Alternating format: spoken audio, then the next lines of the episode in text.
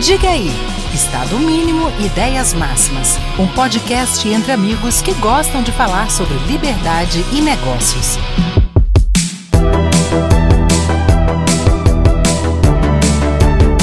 E aí, galera do Diga aí, meu irmão?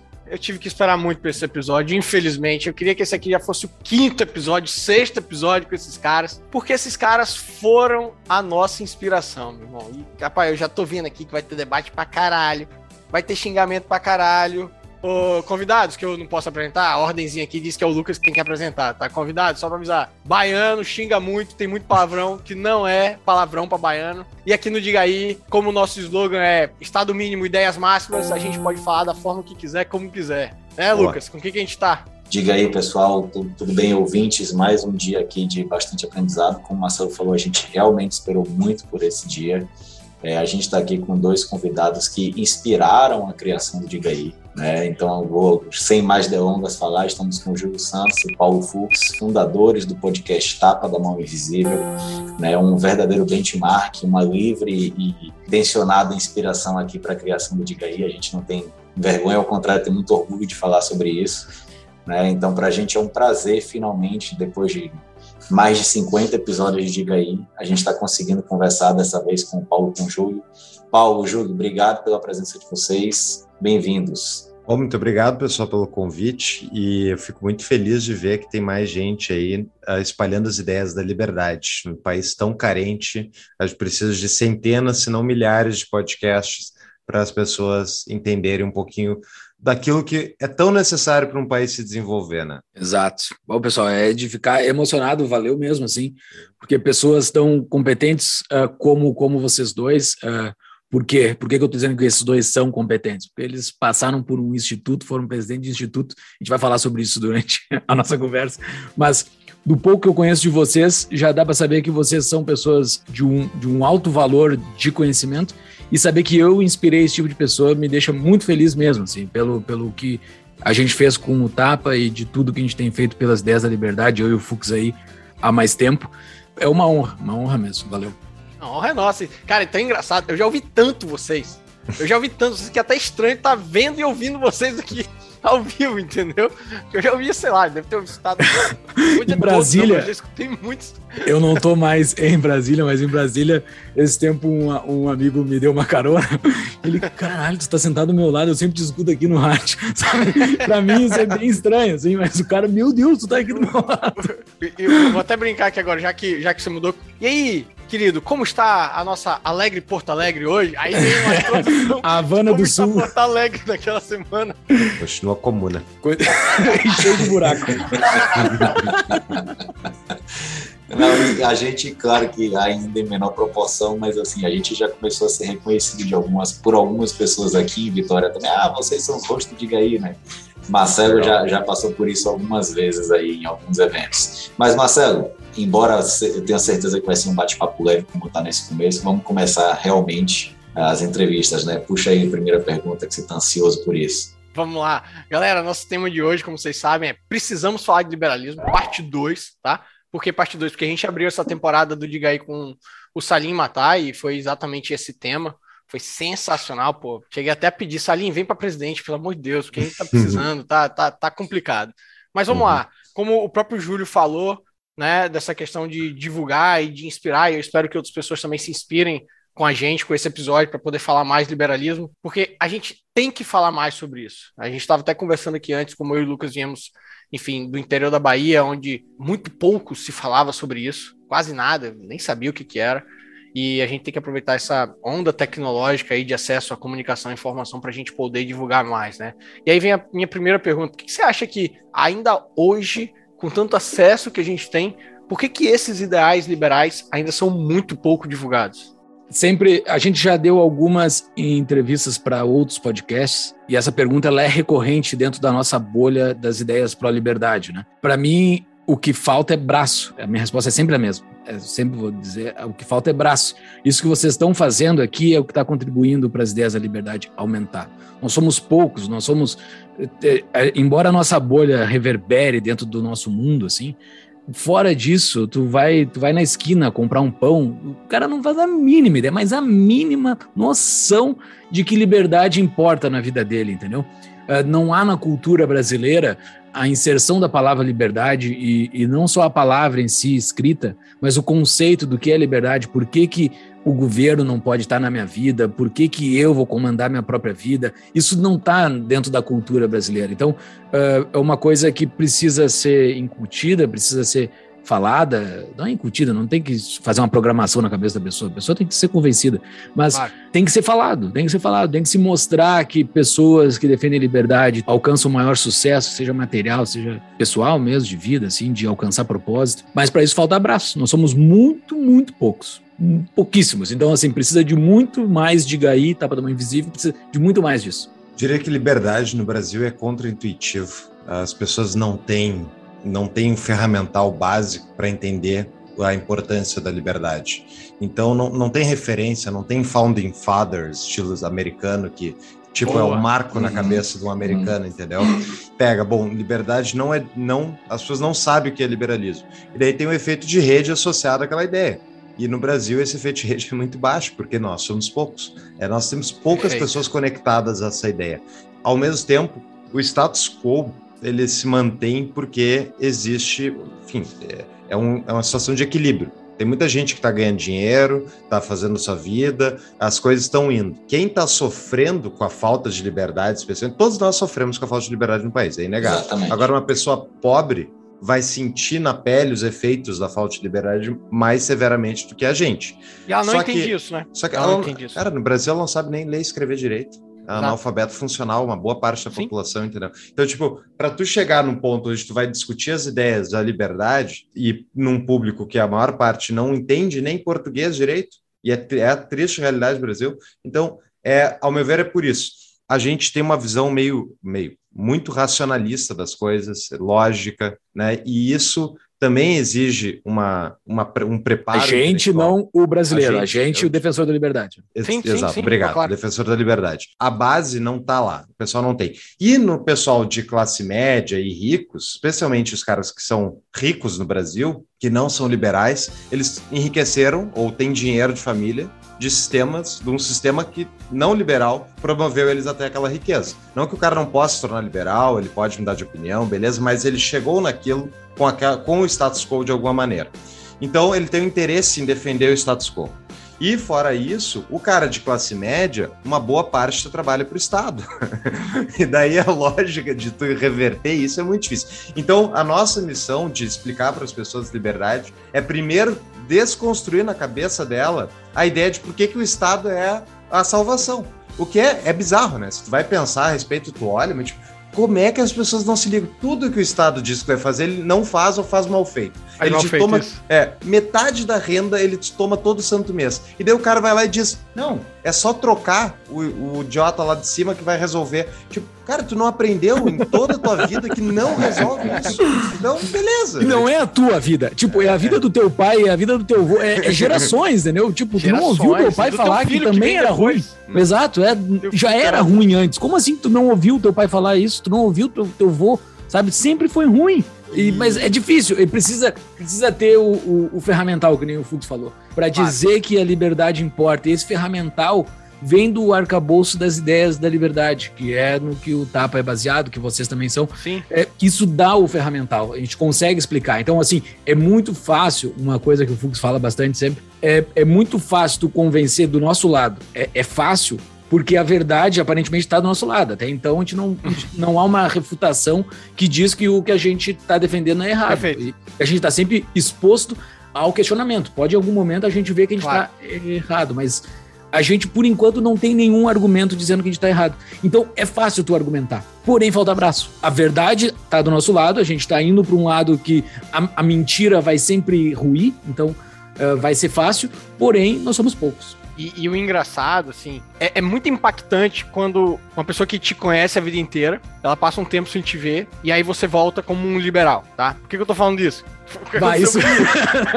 vai ser muito divertido. Vai e, ser... E, e, aí, e eu posso pegar até o, o caso da minha família que foi vendo a transição. Cara, no início, eu era o louco eu era o radical, tava doido, não sabia o que estava acontecendo. Principalmente quando eu comecei a refutar vários dogmas, várias situações, em especial a questão da religião dentro de casa. Caraca, o que você tá falando? Você tá doido? Não pode. Claro que pode, estou falando. Quer que eu repita? Eu repito. E aí eu comecei a ser tido como liberal, um liberal, como radical. Inclusive dentro da família a gente tem muito mais liberdade da forma de falar. E eu adoro pirraçar a minha família, adoro pirraçar. Meu pai, coitado. Eu pirraço ele com cada coisa. Só que aí sim, a gente sai como um, doido e tal. Agora, hoje, hoje, depois de, ah, sei lá, cinco anos como um liberal, a forma como a minha família me entende é mil vezes melhor como me entendia antes. Porque ele começou a entender, ainda que discorde, não, enfim, concorde com algumas coisas, discorde de outras, começou a entender a racionalidade que está por trás. Por que, que eu estou falando isso? Pelo tempo que se demora para compreender os nossos ideais. Não, não é da noite pro dia, cara. Vocês falaram da lógica, da racionalidade, não é da noite pro dia. O outro discurso é muito fácil, o outro discurso é muito bonito, né? Então isso é, enfim, só um comentário para complementar essa parte. Comentou, é, que, que aconteceu na tua família é um parecido com a minha, embora na minha já tivessem vários. meus pais entendem, entendem há algum tempo a importância da liberdade, morou no exterior, então muda, muda a visão, né? morando nos Estados Unidos, viu como é que é um pouco com a sociedade capitalista e compara com essa nhaca que está aqui, e diz: ó, tem algo diferente. Mas eu também sofri muito com isso, no sentido de, tipo, olha, explicar, não, não entende, ou não, tá.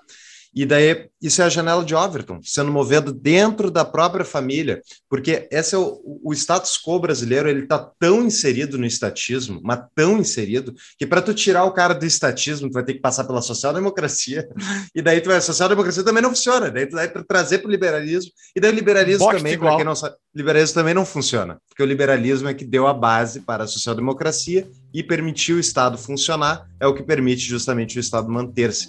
E vocês são advogados, vocês são treinados em estatismo, o sistema estatal Nossa brasileiro. É, é, é, tipo, estão inseridos no meio do negócio. Então, das pessoas que eu trouxe para as ideias da liberdade, os engenheiros foram os mais fáceis, os caras são administradores de empresa, que é lógico, é tipo, ah, explica isso aqui, ah, ah, ok. Advogado, muito raramente converti advogado para anarcocapitalismo, porque é. Cara foi ensinado na academia que é, é aquilo, é, pô, é. quer dizer que vai tirar o meu sustento aqui? Não, o supra-sumo da, da conversão de alguém ao liberalismo, não estou nem falando anarcocapitalismo, tá? Ao liberalismo é, é um advogado, você pegar um advogado e converter ele, é isso é, é sinal de que você fez um trabalho extraordinário, porque realmente é, é muito difícil. Agora, engraçado, vocês tocaram num ponto, Ju, uh, o, o Fux falou, inclusive, da, do deslocamento da janela de Overton, né? E eu, eu, lembrei aqui de um, às vezes, no conselheiro do Instituto Líderes da Manhã, qual a gente faz parte, né? É, numa reunião de conselho, é, um dos conselheiros externos, o Carlos Aguiar, ele virou para a gente na primeira reunião que ele participou com o membro do conselho, e eu nunca esqueci isso. Ele disse: Mas o que a gente está fazendo aqui, o que vocês estão falando, vocês estão apanhando? Porque se vocês não estiverem apanhando, vocês estão falando para as pessoas erradas. Vocês só vão conseguir mudar o que está acontecendo aqui. Vocês só vão conseguir difundir as ideias de vocês se de início vocês começarem apanhando né? Porque senão vocês estão assim, vocês estão pregando para convertido, não vai adiantar muita coisa, né? Uhum. E, e, eu nunca esqueci disso, porque eu não acho que isso é uma verdade absoluta, mas assim, Marcelo trouxe um exemplo muito claro, né, de como quando ele começou a fazer isso dentro da família dele, ele apanhou e eu conheço a família de Marcelo, é minha segunda família, né? Eu conheço há muitos anos é assim, apanhou de cara, né? apanhou e apanhou muito. Eu apanhei com diversos amigos meus, e ainda mais quando a gente começa a estudar um pouco disso, você já, você já se acha dono da verdade com o mínimo de uhum. conhecimento que você O início ali é terrível, é né? Terrível, Porque tu te acha é, sabichão, né? É, o início é você, é muito terrível. Exatamente, você acha que Tu sente é vergonha depois, quando tu te lembra assim, putz, que bosta que eu fiz, sabe? Que Zé Ruela. Exatamente, nossa senhora, como eu fui um imbecil de. de, de é, exato, pô, o cara é meu amigo, o cara, o cara é meu primo, como é que eu fui falar isso pra ele, né? É, Exatamente. Mas assim, tem um pouco disso, né? Assim, se você de fato não apanha, talvez você não esteja chamando a atenção para aquilo que você está querendo falar. Às vezes você está falando de forma errada, óbvio. Mas, assim, de fato, chamar a atenção e tirar as pessoas da zona de conforto do discurso, que é deslocar a janela de obra, o Fux bem lembrou, é, é difícil, não é fácil. Uhum. E para a gente, às vezes, é um exercício muito difícil também. Exato. Uhum. O meu método, só respondendo o que o Marcelo perguntou, o meu método com as pessoas próximas de mim, família e amigos, foi um pouco diferente. Assim, eu nunca. Lá no início, embora lá no início, quando tu conhece as ideias, tu fica muito com a fã, se achando um sabichão.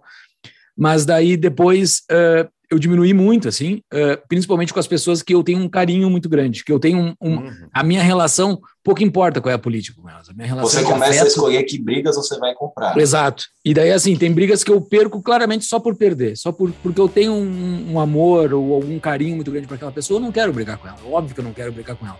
Mas mesmo assim funciona, porque eu publicamente eu tô defendendo as ideias da liberdade, eu posto em redes sociais, eu de vez em quando falo com alguém que quer conversar e a pessoa tá ouvindo, a pessoa sabe que eu sou uma referência caso ela queira falar sobre isso. E daí de vez em quando alguém da família vai, Júlio, pá, tá o ponto. Eu gostei daquilo, sabe? Daí vai, aí vai. Daí a pessoa cai na toca do coelho, né? Porque se tu, se tu for mais amável, assim, se for mais uh, querido, assim, é, é uma coisa que o, que o liberal, é, a gente que defende as ideias da liberdade por ter muito na lógica, a gente tem que ser menos duro, né? Tem que ser Sim. menos nosso abrupto, discurso né? tem que ser mais. Tem mais que ser mais sedutor. amável, tem que tem mais, que mais uh, afável, assim, né? Então, é, eu não sei se é sedutor a palavra, que sedutor tem aquela coisa da serpente, que parece que tá querendo enganar. Mas, ok, pode ser também okay. sedutor.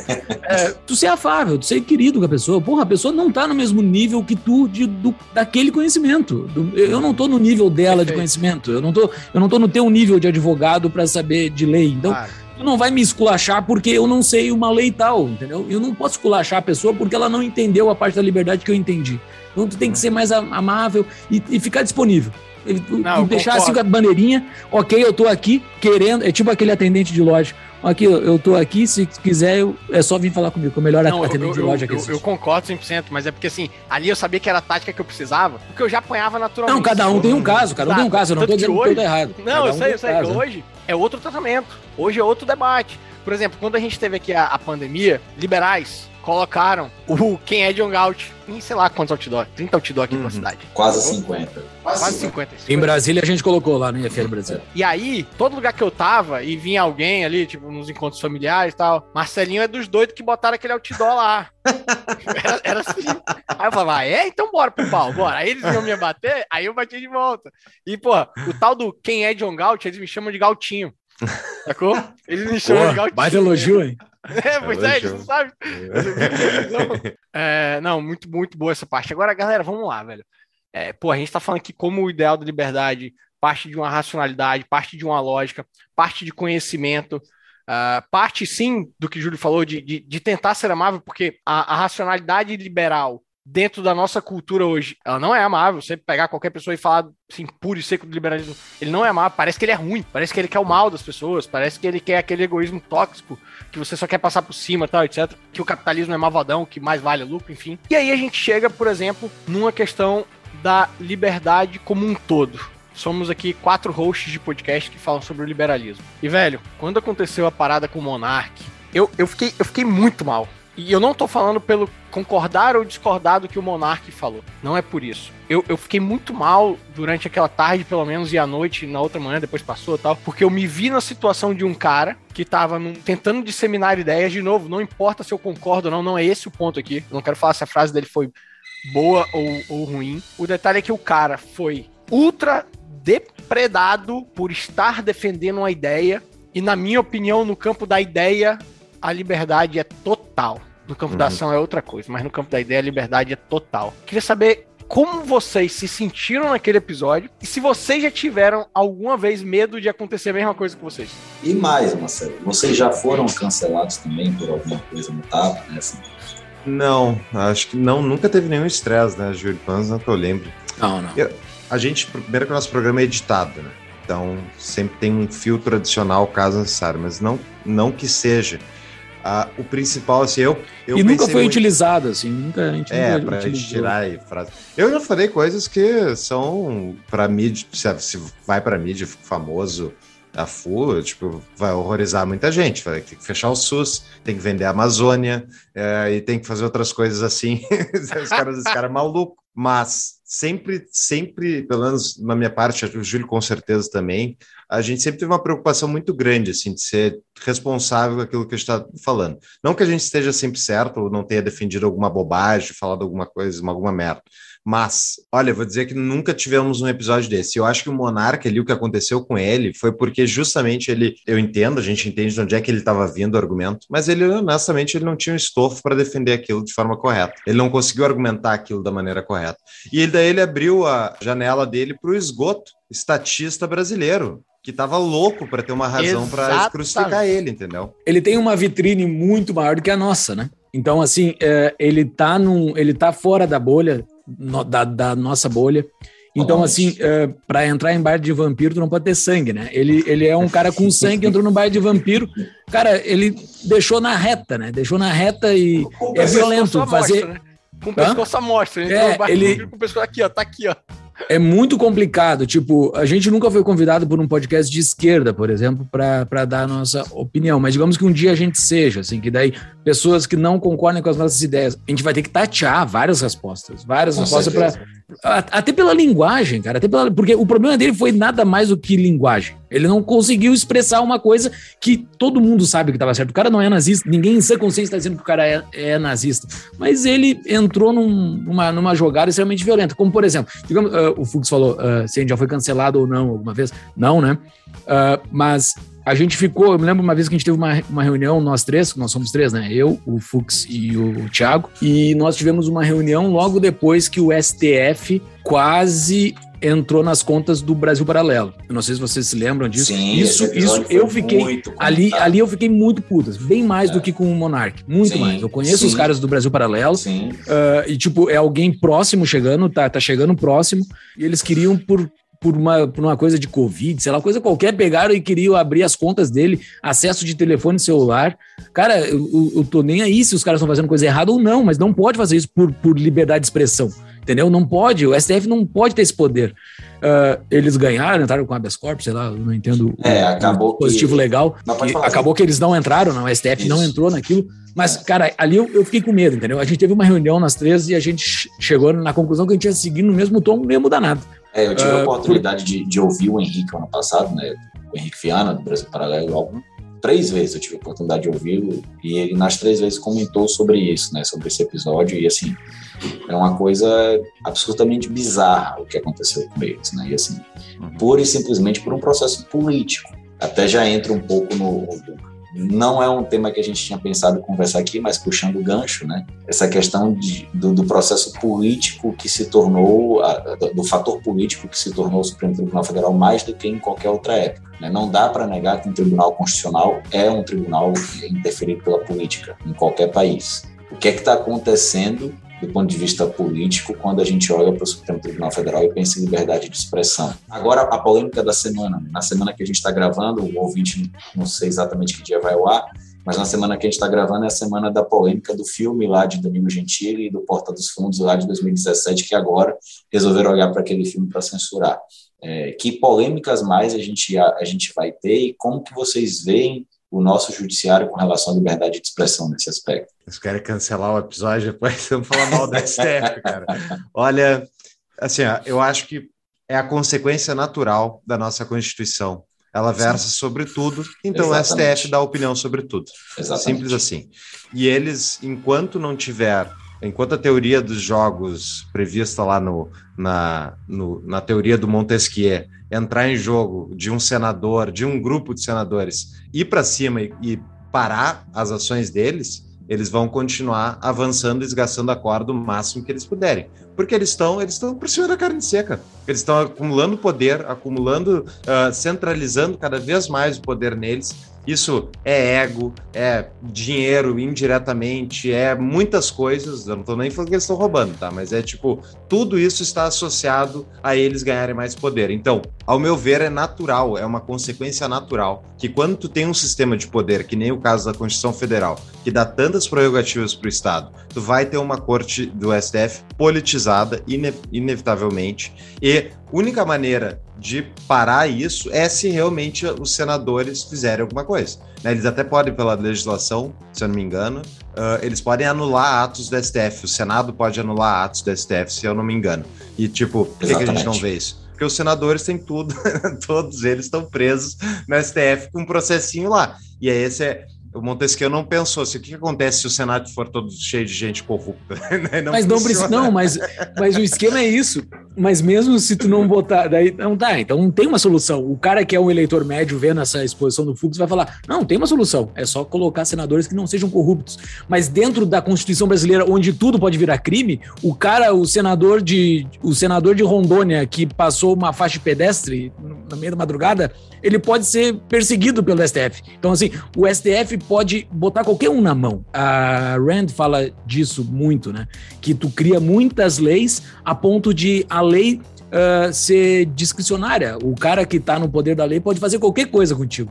Então, é. não é não é só a corrupção do Senado Perfeito. que gera isso. É, a, é, o mundo de leis que existe no Brasil, vocês são advogados, sabem bem mais do que sim, eu, sim. Uh, que faz com que o STF tenha essa porcaria é. de poder que tem. É, só um ponto, né? Eu saí do Brasil faz 40 dias, 45 dias que eu, que eu, que eu não moro mais no Brasil, e eu, uma coisa que eu nunca falei no podcast o prédio que eu morava em Brasília eram de servidores da STF. Então, assim, sempre quando a gente falava de STF no podcast, eu meio que baixava a cabeça, assim, para não. Mas era tudo, todos os meus vizinhos eram servidores da STF. Assim. O... Provavelmente a casa que eu morava de uma proprietária que também é funcionária da STF. Mas foi perfeito o que você falou, até porque, assim, se a gente for analisar hoje friamente algumas situações que vem acontecendo, cara, pensar virou crime. Pensar diferente do que o grupo, enfim, quer é crime, cara. É, é uma loucura. É, é, a ponto de, de novo, trazendo né, essa própria questão do Monark, de novo, concordo plenamente com vocês de que o cara não é nazista, sem dúvida nenhuma, não é. é. Enfim, é uma loucura. E aí que a gente, dentro do liberalismo, a gente sempre tem que, de novo, separar ideia de ação. Ideia, pensar, sem jamais imputar qualquer tipo de coisa que venha tirar a liberdade propriedade de vida de outra pessoa, isso jamais vai ser crime. Liberdade de pensar, de ideias, ela é total. E aí, teve uma situação, né, e tá muito ligada à pergunta que eu fiz anteriormente da gente, é, do medo, da gente estar tá aqui no podcast, falando determinadas coisas e tal, pensando livremente. O Gabriel Tebaldi, cara, não sei se vocês conhecem ele. Se não conhece, vale a pena seguir, já foi entrevistado nosso duas vezes, tá? Inclusive, fizemos um episódio sensacional dele com o Denis, uma dobradinha ao mesmo tempo, foi muito bom. Pô, Gabriel é historiador, é filósofo, é escritor, cara, coisa, coisa pra caralho. Enfim, ele no evento do, do Líderes do Amanhã, a gente, né, o Digaí tava lá cobrindo o Fórum Liberdade, e eu fiz episódio com ele com o Denis nessa situação. Ele falou o seguinte, cara, no painel dele, velho. O sujeito livre é incancelável. Cara, na hora que ele falou isso, eu só pensei na Ayn Rand na Nascente. Sujeito livre, faz sensacional. Uso quase todo, quase todo episódio essa frase. Sujeito livre é incancelável, ok? E aí me veio a nascente, porque me veio o Howard Rourke, né? Que é o cara centrado, o cara que acredita em seus valores, o cara que não tá nem aí para tudo que tá acontecendo à sua volta, desde que ele siga aquilo que ele acredita. E aí eu pergunto para vocês, né? Como difusores, pensadores, filósofos e tudo aqui também, o sujeito livre ele é incancelável? É interessante pensar isso. A gente falou já alguns episódios sobre estoicismo no nosso podcast. E eu, uhum. eu recomendo para todos amantes da liberdade. O estoicismo cai muito bem porque ele te dá justamente a ideia de que o que está fora do teu controle, tu não vai te estressar. O estatismo brasileiro e o nível de intervenção que o Estado comete contra a nossa vida, ele é extremamente irritante e pode, pode deixar o cara maluco. A liberdade está justamente como é que tu reage a isso. Tu pode ser o Solzhenitsyn lá no, no arquipélago Gulag, ele fala que foi mandado lá pelo, acho que era pelo Stalin e tal, por um, enfim, dos regimes soviéticos ele, ele fala sobre isso. É um negócio tipo, que tu pode buscar a virtude, tu pode buscar a felicidade nos lugares mais inóspitos, porque na verdade está na tua cabeça. É tipo como é que tu lida com aquela situação. Então, acredito que sim, mas é inegável que eles podem te trancafiar e te botar numa cadeia pelo crime de opinião. Por isso é só ver, eles fazem isso. Então, é, tem que sempre, ao meu ver, sempre tem que presumir que o Estado pode sim, ele pode ser extremamente cruel, ele é muito cruel, né? A estrutura é aquela inércia do sistema, ela é muito cruel, então tem que estar ligado que pode acontecer contigo. Uh, tu pode continuar livre na tua cabeça, mas preso dentro de uma cela, na minha visão. Perfeito. É, eu perfeito. concordo bastante com o Fux, a minha linha de resposta é bem semelhante à dele, porque tem muito a ver com os valores, o teu propósito de vida, teu objetivo de vida, de uma pessoa que defende a liberdade, uh, embora dentro do escopo da, de quem defende liberdade tem muita propriedade, riqueza, coisas assim, uhum. mas tu, o, no momento que tu te debruça bem nas ideias da liberdade, tu vê que isso é um ferramental, isso não é um objetivo, né? Isso é só meio, isso não é fim. Uh, o, tu ter dinheiro, porque o dinheiro te faz, a riqueza te faz ser livre, é a melhor ferramenta que te faz ser livre. Mas tu vê que ela é uma ferramenta, tu não vai, tu não vai viver pelo dinheiro, tu vai ver, tu vai ver que aquilo é algo alheio uh, ao teu objetivo final, que é ser livre, né? Que é tu poder pensar livremente, tu é poder viver a tua vida com a tua família ou com quem tu queira livremente. Uh, e isso pode ser cancelado, infelizmente, com a força bruta do Estado. Né? A força bruta do Estado pode tirar o teu contato com a tua família por sem, sem tu querer. Uh, claro. Pode fazer coisas. Então, considerando, é, é, mais a definição da palavra cancelamento. Né? Cancelamento é tu não conseguir fazer aquilo que tu quer, do, do, teu propósito, o Estado Sim. consegue fazer isso pela força bruta que ele tem, e não só o Estado. O cancelamento do monarca não foi via Estado, não foi uma lei, Sim. não foi um, um juiz que tirou, foi a opinião pública geral. Então, ele foi cancelado. Ele poderia sair desse cancelamento incancelável como o Danilo fez. O Danilo Sim. foi mais incancelável do que o monarca. O Danilo tomou a porrada da opinião pública geral ali, que eram uns bolsonaristas, sei lá, uns retardados, uhum. e daí ele saiu chinelhando em cima daquilo, sabe? Saiu dando porrada em cima daquilo. Aquilo sim. Uh, então existe casos e casos para tu serem cancelados. Perfeito. Adicionar um caso aí que eu acho que é bem emblemático para essa discussão, que é o caso do Julian Assange. Ele tá, tipo, o cara expôs crimes de guerra do maior império atualmente, uhum. que é os Estados Unidos. É isso que ele fez. Ele botou, mostrou que os Estados Unidos tinha matado, uh, explodido, enfim, uh, numa cidade lá no Iraque, no Afeganistão, tinha matado um monte de gente inocente, e os caras tinham dito que não tinham feito. E ele expôs aquilo com os cabos lá do WikiLeaks. E tá aí, tá sendo perseguido faz 15 anos, 10 anos, é, ficou preso tempo. dentro de uma embaixada do Equador na Inglaterra por 5, 6 anos sem conseguir ir para a rua, sem pegar sol. E daí está sendo extraditado para os Estados Unidos para ser perseguido pela máfia americana, da, do Estado americano. Então, tipo, a vida do cara acabou, acabou. E por quê? Porque ele era um liberal, libertário, provavelmente, que resolveu expor a maior podridão existente lá, que é o complexo militar industrial americano. Então, é foda. Pode ser livre? Pode, mas é foda. Não, não, claro. O que eu, o que, o que eu acredito que o Gabriel quis trazer é, eu entendi essa análise que a gente fez aqui, que foi o cancelamento pelo Estado, e eu concordo. E até me lembrou um livro, Em Busca de Sentido, do Victor Frankl, que não sei se vocês já leram. É exatamente a situação. Cara, já foi indicado muitas vezes no podcast. no é, então, ele, ele basicamente, enfim. Mas o, o Gabriel, ele trouxe muito no sentido do cancelamento em relação aos seus valores. Quando o cara tem todos os valores, ainda que ele passe por uma situação como o Monark está passando, ou como o Danilo, ele mantém a sua racionalidade para não sair da linha e se, e se tornar efetivamente cancelado, sacou? É, sim, foi, sim. Foi, muito, foi muito nesse sentido, mas, pô, o ponto que vocês trouxeram é perfeito, eu concordo 100% do Estado, tem que ter, é, é, muito forte. É sensacional nesse aspecto que você trouxe aí, Marcelo, que o Fux falou, né, de você pode até estar tá incancelável na sua cabeça, mas você está às vezes preso por causa disso, né? E aí tem um Exato. outro ponto que o, o Júlio trouxe, mais no começo da resposta agora, né, sobre quando você fala de liberdade, você fala de propriedade, de riqueza. Voltando um pouco a, ao tema central do nosso episódio, né, precisamos falar sobre liberalismo.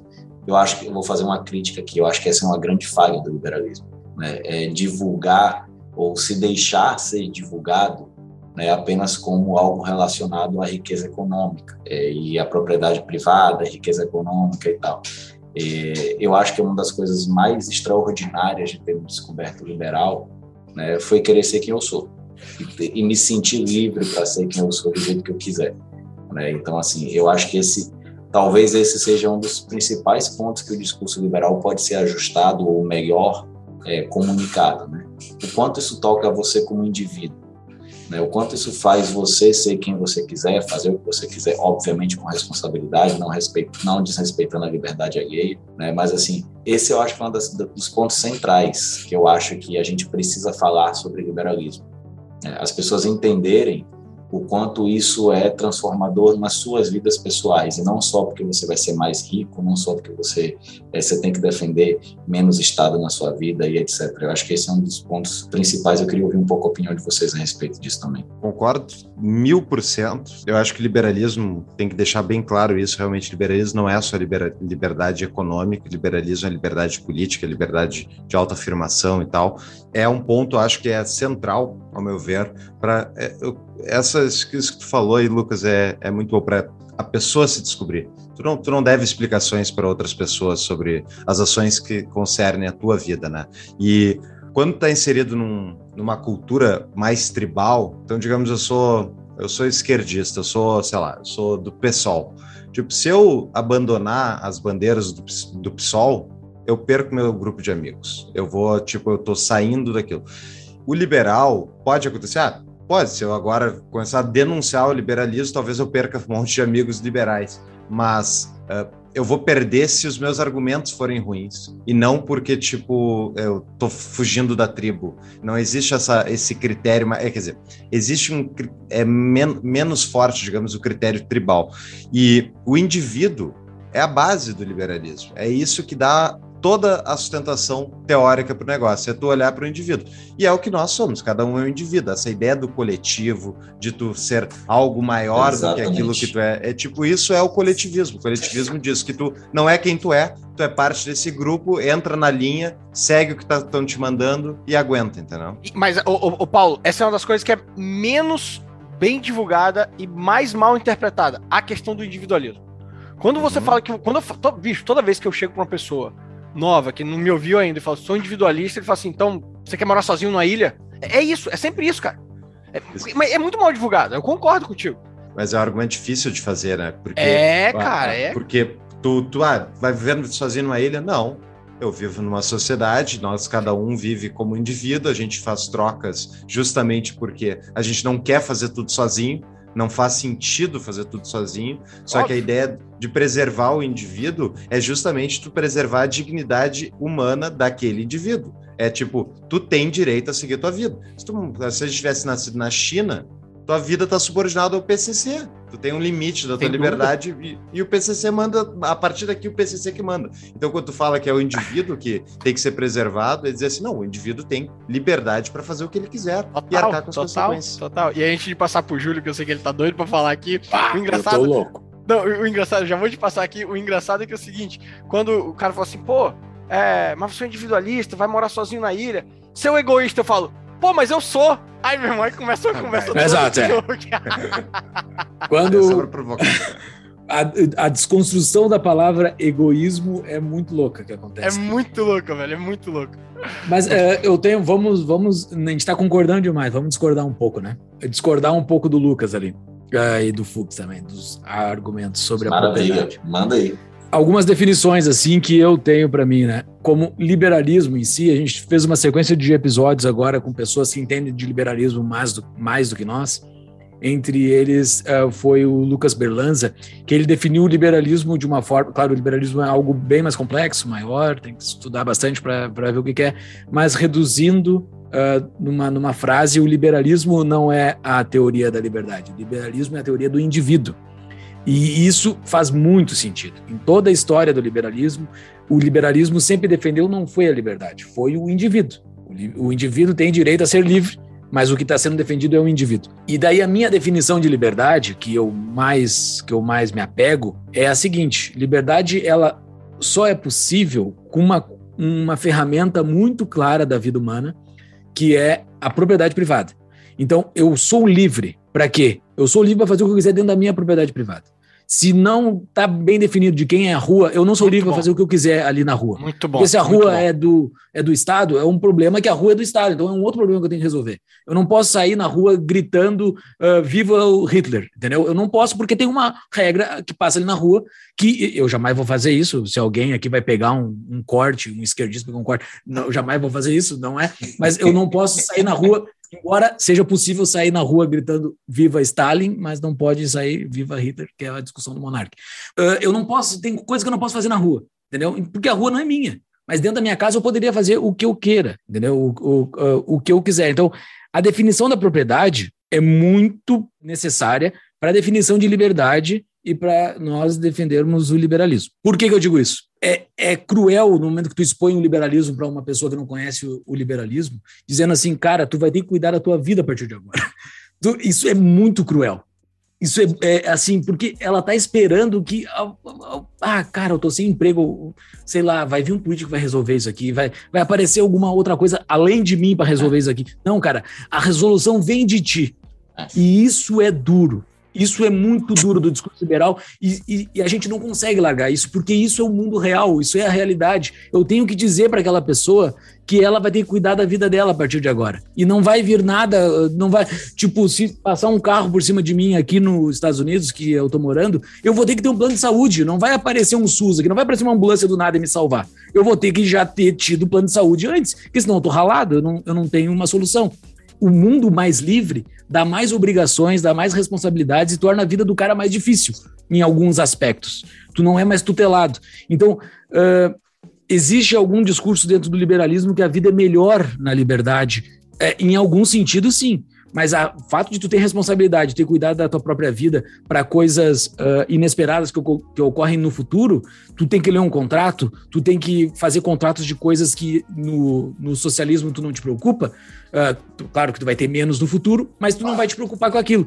Então, é, ele, é, ele, é, ele é pesado. Ele é pesado. O liberalismo ele é pesado. Então, assim, como é que eu resolvo isso? Só para res... eu botei um problema, vou resolver isso. Como é que eu ah. resolvo isso? Como é que eu faço que a tua vida seja mais fácil dentro do liberalismo? Tu tem que ter mais propriedade. Uh, um casal de homossexuais querem ter uma vida mais sossegada. Cara, tu seja rico, velho. Tu não, tu, ninguém vai te incomodar. Se tu for rico, se for um casal de, de homossexuais ricos, eles se incomodam muito menos de um casal de homossexuais mais pobres. Então, assim, a gente não pode, a gente não pode largar também a riqueza. A riqueza ela é necessária, a propriedade, a quantidade de propriedade, ela é necessária para a defesa da liberdade. Júlio, perfeito. Ah, falei um monte de coisa aqui agora. Não, mas olha só, foi muito bom você fazer essa, essa tecla hum. sábia aí do que eu falei antes né, que eu não, eu não, vou chamar de discordância, mas de uma tradução do que eu falei, porque, é, é como eu disse, o, o, o discurso liberal se deixa ser interpretado como se fosse só ter que ser rico e pronto e, e etc.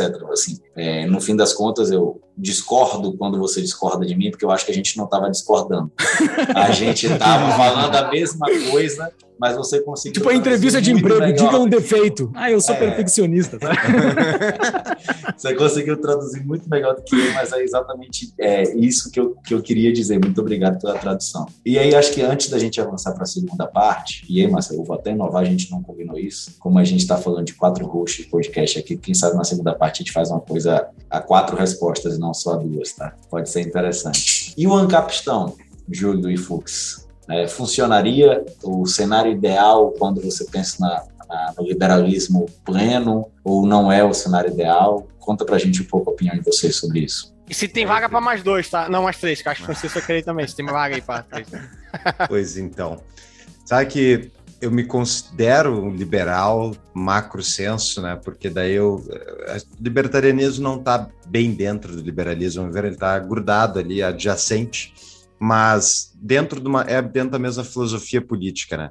Mas eu fui muito pouco tempo liberal, tipo, de convicto, assim, porque quando eu comecei a estudar, eu conheci ah, liberalismo, ah, faz sentido isso, gostei, e daí deu mais seis meses de estudo, eu virei ANCAP, e, tipo, nunca olhei para trás. Acredito que uma sociedade social-democrata pode funcionar? Só traduzir Sim. aqui, Paulo. ANCAP, ANCAP nem, é anarcapitalista. Boa, boa. Anarcapitalista. Isso, alguém que acredita em puramente propriedade privada, sem, uh, sem propriedade pública, sem sistemas políticos de coerção uh, comandando a sociedade. Então, acredito, por exemplo, que uma, uma sociedade social-democrata pode funcionar? Acredito que sim, acho que tem alguns exemplos lá, os famosos nórdicos, que a esquerda adora citar. É improvável que vai funcionar. Tu precisa ter uma sociedade muito homogênea, com valores, riqueza acumulada. Não vai nunca desenvolver, ao meu ver, um país com social-democracia, tanto é tem inúmeros exemplos aí de países que estão estagnados, dividindo um bolo pequeno e não conseguem criar riqueza. Com o liberalismo, é possível ter uma sociedade funcional? Com certeza. Estados Unidos, a origem é liberal, dez cruzes, é inegável que aquilo permitiu que os Estados Unidos se transformasse o que se transformou, na minha visão. É possível uma sociedade libertária, ANCAP, anarcapitalista? Acredito que sim, e a gente nunca teve a oportunidade de construir uma. Os estados não abrem mão de território para permitir esses experimentos. Seria uma afronta ao sistema deles. Agora, vai me dizer que se nós quatro fundássemos uma cidade com outras pessoas que pensam que nem a gente, a, gente a sociedade não ia funcionar? Não ia funcionar, ia ser um doce, entendeu? Ia ser uma maravilha, o negócio ia fluir demais. Só que, Eu acredito nisso. É, putz, só que, ah, Quer dizer que a gente não vai ter prisão ou, ou um sistema de coerção contra as pessoas que estão sendo agressoras? Claro que a gente vai ter. A gente vai ter sistemas de segurança privada, ou vai ter, vai ter uma polícia privada da cidade. Daí não sei, eu não tenho como dizer exatamente qual é a melhor solução para uma sociedade privada de cima a baixo, porque é um processo orgânico de descoberta de mercado, que nem quando vocês estão montando o negócio de vocês, vocês identificam, ah, que tem mais demanda para esse tipo de ação, vamos investir nisso. O mercado diz para vocês as informações em cima do que vocês têm que avançar. O mesmo se daria numa sociedade privada. Agora, é difícil, ao meu ver, a gente chegar lá por causa dessa questão dos estados, uh, não querer abrir mão de território. No entanto, os estados estão quebrando estão quebrando. Na nossa frente está tudo endividamento lá em cima, as moedas perdendo valor. Então, eu acredito que, por uma questão de tempo, vai ter estado que vai vender território para iniciativas privadas fundarem. E já existem algumas iniciativas nesse sentido, tem a Próspera lá do, esqueci o nome, é instituto, é um instituto de que defende cidades privadas, está acontecendo em Honduras, eles têm duas cidades com leve, com uma certa autonomia uh, em relação ao, ao, ao sistema Sim. jurisdicional local. Uh, existem outras ideias, Cisterem, só que Cisterem é muito caro para fundar cidades privadas no mar, porque tu tem que estar tá fora da plataforma continental, e daí tu está em alto mar, e a partir do momento que está em alto mar, tu precisa de barreiras contra, o, contra as ondas e tal, numa caso de uma tempestade, então é muito caro de fazer o, a, ideia é essa de cidades privadas do mar. E só porque capital. os estados ainda não definiram que a plataforma continental pode ser algumas milhas para frente, como ocorreu lá na Itália, ah, né, com aquele cara. É, no caso das rodas. Eles, eles só mudaram o limite, digamos, se os países da América, da, da América chegarem num acordo com os países da Europa e África, eles, eles definem o Atlântico no meio já era, e acabou a plataforma. Pode ser, mas eles têm que ter um enforcement, né? Eles, eles têm que ter Exato. capacidade de. Não, eles chegaram num acordo entre eles, né? Sim, claro, claro. Mas uh, o Júlio acho que pode dar uma outra ideia aí, que o Júlio tem falado algumas vezes no nosso podcast sobre a sociedade de leis privadas. É, que que... Eu, eu acredito que a sociedade de leis privadas, em algum momento muito próximo, ela vai começar a ser testada. Eu já submeti um artigo para começar essa discussão dessa ideia uh, que eu quero trazer pra, para o Brasil. Uh, essa ideia de sociedade de leis privadas dentro de, uma, dentro de um território definido, ela é onerosa, cara, porque tu tem que deslocar a tua vida, o teu corpo para dentro daquele lugar, que talvez as pessoas hoje não estejam disponíveis para, para fazer isso. Mas eu acredito que é o tal do botão vermelho, né? É, que muitos dos libertários falam, né? Ah, se eu apertasse, se pudesse apertar o botão vermelho, tu apertaria? Que é a. Vocês conhecem, se não conhecem, você estaria disponível em apertar um botão onde o Estado sairia completamente da tua vida? Quase todo libertário responde que sim. Mas o apertar o, o botão vermelho requer que uma outra sociedade esteja pronta pra, para que tu vá, tu, porque senão tu vai para o meio do mato, que nem o amigo do Marcelo falou para ele. Não é isso. Uma sociedade uh, de leis privadas, ao meu ver, é necessária aos poucos, apertando botõezinhos vermelhos da nossa vida. A gente fazendo um desplug do Estado, uh, ficando off-grid aos poucos. Serviços, coisas que não dependem de meios físicos, com o advento do Bitcoin, já é possível que a gente consiga fazer negócios ou transações de, em contratos 100% privados. Existem alguns problemas que estão nesse meu artigo que podem ser resolvidos já também. Então, o grande problema que é a transmissão de propriedade está resolvida pelo Bitcoin, pelo, pelo uhum. Bitcoin. Porém, existem outros atributos contratuais que são necessários que a gente poderia criar uma, uma sociedade já, agora. Essa é a discussão que eu quero colocar. Essa sociedade seria praticamente, nos Estados Unidos já estão falando sociedade na nuvem, uma cloud society, porque é uma sociedade que não precisa atualmente estar física. Então, precisam pessoas uh, gerar contratos e que esses contratos sejam executáveis. O que, que falta, então? Ao meu ver, falta a autoridade. Atualmente, a gente não tem autoridades fora do Estado. Todas as autoridades reconhecidas pelas sociedades estão contidas dentro do Estado. Então tu não sistema consegue legal dentro do sistema legal para tu poder, para vocês são advogados entender melhor do que eu, mas eu não consigo assinar um contrato que não esteja com uma autoridade. Para ter um contrato eu preciso de um terceiro para julgá-lo. Então a gente precisa construir as autoridades necessárias para que sociedades surjam. Então basicamente essa é a minha tese. Uh, eu acho que isso está quicando, está pronto. Uh, só falta a gente começar a construir essas sociedades que surgirão essas autoridades capazes de julgar um contrato e executá-lo. Júlio, Então, interessantíssimo. Essa é a minha tese. Eu quero, manda pra gente depois, eu quero dar uma lida nesse artigo seu, porque eu fiquei realmente. Certeza- Não, no dia que for publicado, vocês saberão. Ah, tá. Aliás, fica- Eu quero publicar ele primeiro. Eu terminei nessa madrugada antes de falar com vocês. Então, já mandei, já submeti para publicação. Assim que for publicado, eu passo para vocês, porque é, o artigo pode estar até errado, a tese. Mas o importante é que a discussão saia do papel. Que alguém comece a discutir isso. A gente precisa tirar do papel uma sociedade de leis privadas. A gente precisa fazer isso logo. Então, essa, esse, esse é o intuito desse meu artigo. E dá para fazer uma outra coisa, né? Que enquanto isso, é fazer teoria das bandeiras. Isso é um objetivo Exato. que eu quero fazer pra minha vida. Eh, Tem episódio de tapa sobre isso com o Rafael Lima. E existem várias pessoas já que fazem isso, é uma coisa até relativamente antiga. E é isso, é tu, tu dividir a tua vida em vários países, patrimônio, onde tu trabalha, onde tu reside, e tu usar de arbitragem jurisdicional, tu arbitrar um estado contra o outro. Esse aí é, é para liberdade individual, né? Não vai, não vai libertar Claro, a claro, sociedade, mas vai te libertar. Galera, porra, que primeira parte sensacional. Porra, irado mesmo. Lá no Tapa vocês têm a- meio que a segunda parte, que é a perguntas do patrão, tá? Quando você né, vai para as perguntas Uhum. do patrão. Aqui a gente tem uma segunda parte que é um pouco diferente. A- as perguntas continuam com a gente e a intenção é que vocês tenham dificuldade nas respostas, tá? Opa, O negócio aqui agora é o seguinte: não é mais pergunta aberta, o que você acha, tal, fala Uhum. aí, é papum. A galera até brinca que é Marília Gabriela. Dá Aquele bate-bola rapidinho ali. Tá. E Lucas, Lucas, assim, Lucas realmente inovou aqui agora e falou que é pra todo mundo responder, já que tá todo mundo defendendo liberalismo. Isso foi, esse foi o episódio, talvez tenha sido o episódio que foi menos entrevista e foi mais debate, bate-papo, que, pô, pra mim é maravilhoso. Vamos lá, eu vou começar aqui. É, vou seguir sempre a ordem: Júlio, Paulo, Lucas e eu. Tá? Vou me dar o direito de ficar por último, que eu que sou, eu que sou o, o- o perguntador aqui nessa parte. Vamos lá, Júlio. Um livro. A lei de Bastiat. Caralho, eu, eu, eu pensei 10 vezes pra falar da lei de baixar durante o, o episódio. Vai deixar pra outro negócio, eu comento mais sobre a lei em outro episódio. Paulo, o padrão Bitcoin, é, isso eu não li ainda não, primeira vez que é indicado Bitcoin aqui, hein? Standard. Boa. Lucas. Lucas, Eu vou fugir do óbvio, até porque eu sei que o Marcelo vai puxar com o Grant, né? E eu vou fugir um pouco da- do, do tema da nosso debate aqui hoje. Eu vou citar, já que é uma questão muito pessoal, toda a coleção de Harry Potter. bom, eu não consigo fugir do óbvio, até pelo tema de hoje, até pela tatuagem que eu tenho, eu vou ter que citar é, a Revolta de Atlas pelo tema de hoje. Não, não, não tem como, eu preciso, eu preciso. Ah, chato pra caralho, só esse livro. Galtinho, é, tá, bora. Revolta de Atlas. Vamos lá agora. Júlio, um filme ou uma série? Peak Blinders. Paulo.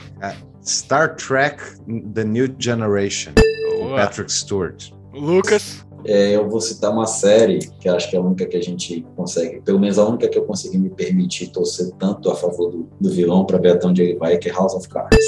Bom, seguindo o tema, eu vou, eu vou, eu vou sugerir The Man in the High Castle.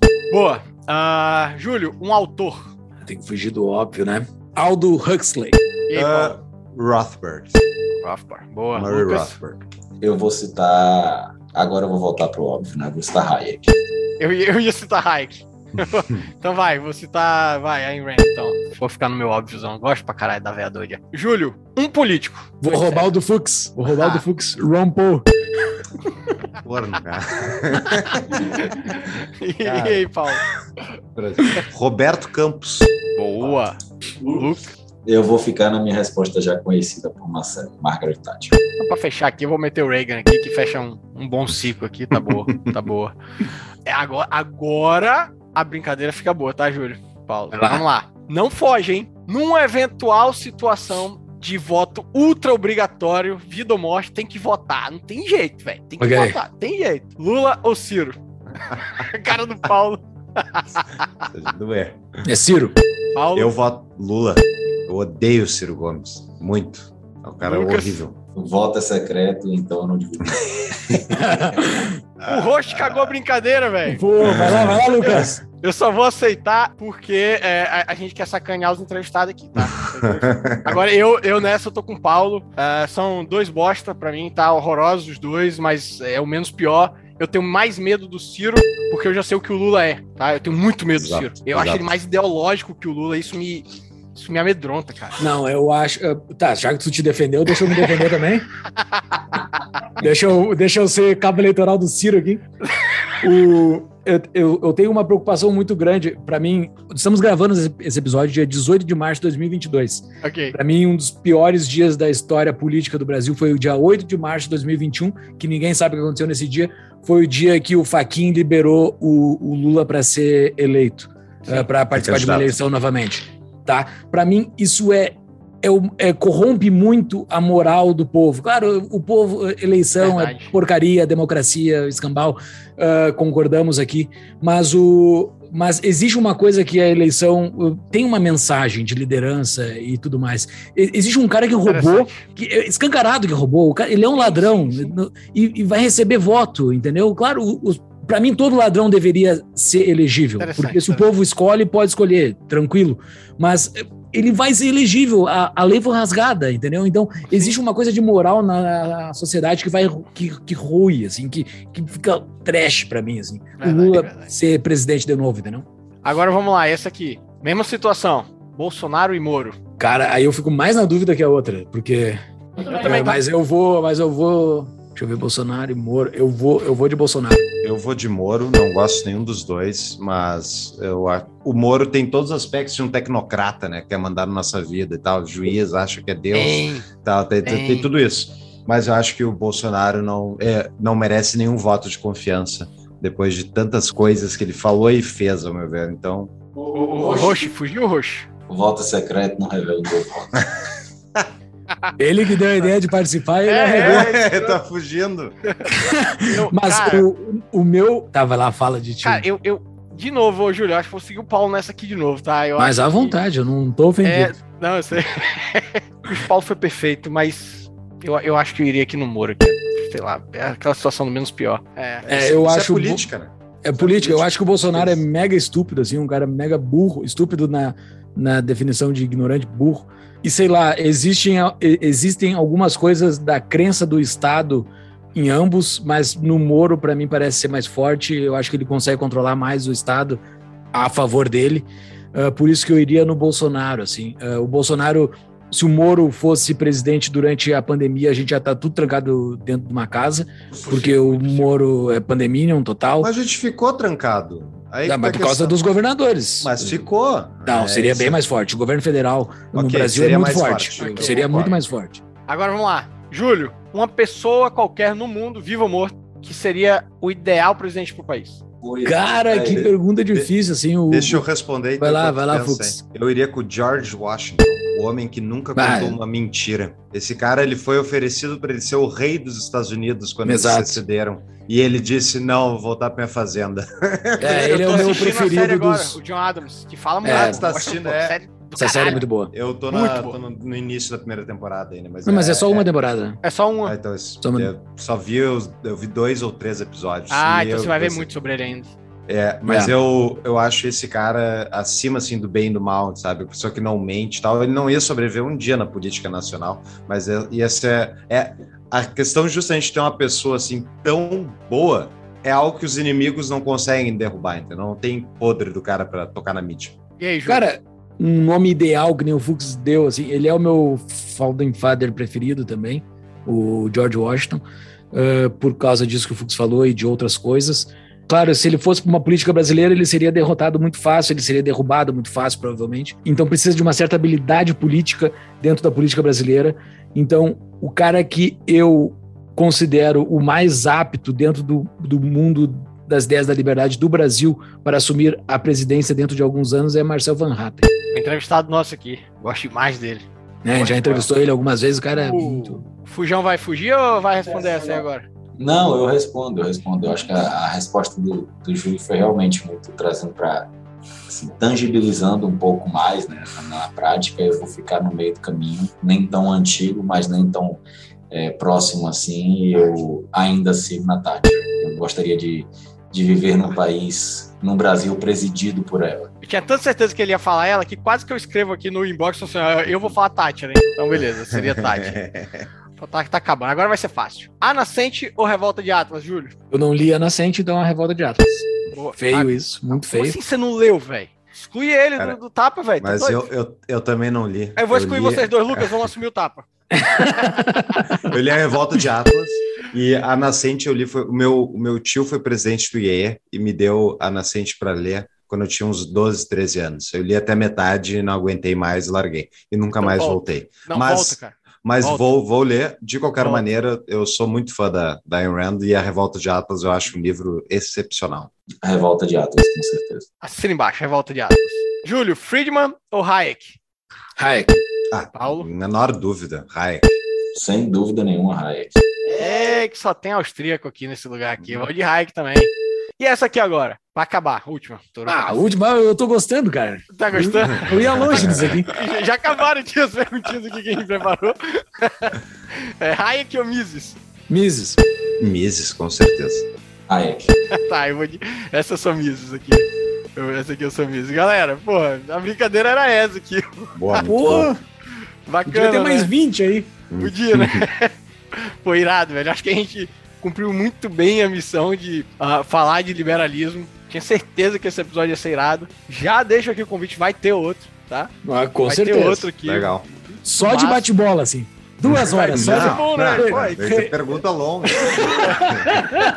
Legal, Faz umas essa só de 50, assim. Faz umas 50 aí, vamos lá. Por que Mises ou Hayek daria um episódio inteiro? É, É, esse episódio inteiro. Pois é, pois é. Exatamente. Obrigado pelo que vocês é, representaram quando eu fui. ah, ah, quando a gente foi fundar o Diga aí, pelo que vocês ainda representam hoje pra gente e, e pro liberalismo. Eu, eu tô me sentindo aqui agora como se fosse, na verdade, um episódio duplo, Diga aí e tapa, tá? Sim. Eu tô, eu tô me sentindo, assim, isso, eu, eu fico orgulhoso disso. E, pô, valeu demais, obrigado. Lucas, antes de passar pra eles, suas palavras. Júlio, Paulo, é, assim, só reafirmo o que o Marcelo falou. Como, como a gente falou no começo do episódio, era algo que a gente já queria há muito tempo. Então, assim, muito obrigado por tudo que vocês já vêm fazendo aí, não só pelo, através do TAPA, mas de outras formas, né? Assim, precisamos falar sobre liberalismo, precisamos de mais gente defendendo o liberalismo, é, precisamos mostrar que isso, de fato, pode é, transformar a sociedade como transforma quando a gente consegue fazer alguma coisa. Então, assim, para você, para a gente é muito bom e uma honra realmente estar conversando com vocês. Um prazer enorme para a gente. A gente espera que o ouvinte também chegue até o final de você falando isso aqui. Muito obrigado a vocês aí. Deixar vocês fazerem as considerações finais também. Muito obrigado pelo convite, adorei o papo e parabéns pelo trabalho. Que vocês continuem e inspirem cada vez mais gente a entender um pouquinho dessa filosofia libertadora e tão transformadora positivamente para a sociedade. Existe um- uma coisa que une a gente aqui, além do podcast, que nós quatro somos egressos de institutos uh, pró-liberdade, que a gente falou pouco do- no, no decorrer do episódio, mas uh, quem está nos ouvindo, procurem institutos uh, próximos das, da onde mora. Se não existe, dê um jeito de fundar, entre em contato com alguém para fundar. Uh, eu conheci as ideias da liberdade lá atrás, uh, conhecendo gente no mundo offline, não no mundo online. Então, assim, existe gente boa demais para tu conhecer. Existe, é, isso, isso é o melhor das ideias da liberdade. São as pessoas que tu conhece através das ideias da liberdade. Vocês dois eu não conhecia até então, e vocês dois eu sei que são pessoas que se eu, eu sento num bar são tipo amigos de muito de, de, de longa data, porque nós temos amigos em comum, nós temos alguns valores muito sólidos em comum. Então, assim, entrem de cabeça nisso, assim, tem muita coisa para se aprender. É, a gente está há 10 anos fazendo coisas de ideia da liberdade, está sempre aprendendo. Então, uh, é um mundo de coisas uh, e de gente para se conhecer. Então, assim, metam a mão na massa que o Brasilzão tem que ir para esse lado. Uh, para nos achar, Tapa Numa Invisível em todas as redes sociais. Tapa Numa Invisível Galera, e, e o nosso site o também. Tapa. Só digo isso, ouçam o tapa. Vale a pena pra caralho. Galera, valeu, muito obrigado, ouvinte. Até a próxima. Valeu, gente. Um abraço. Até mais.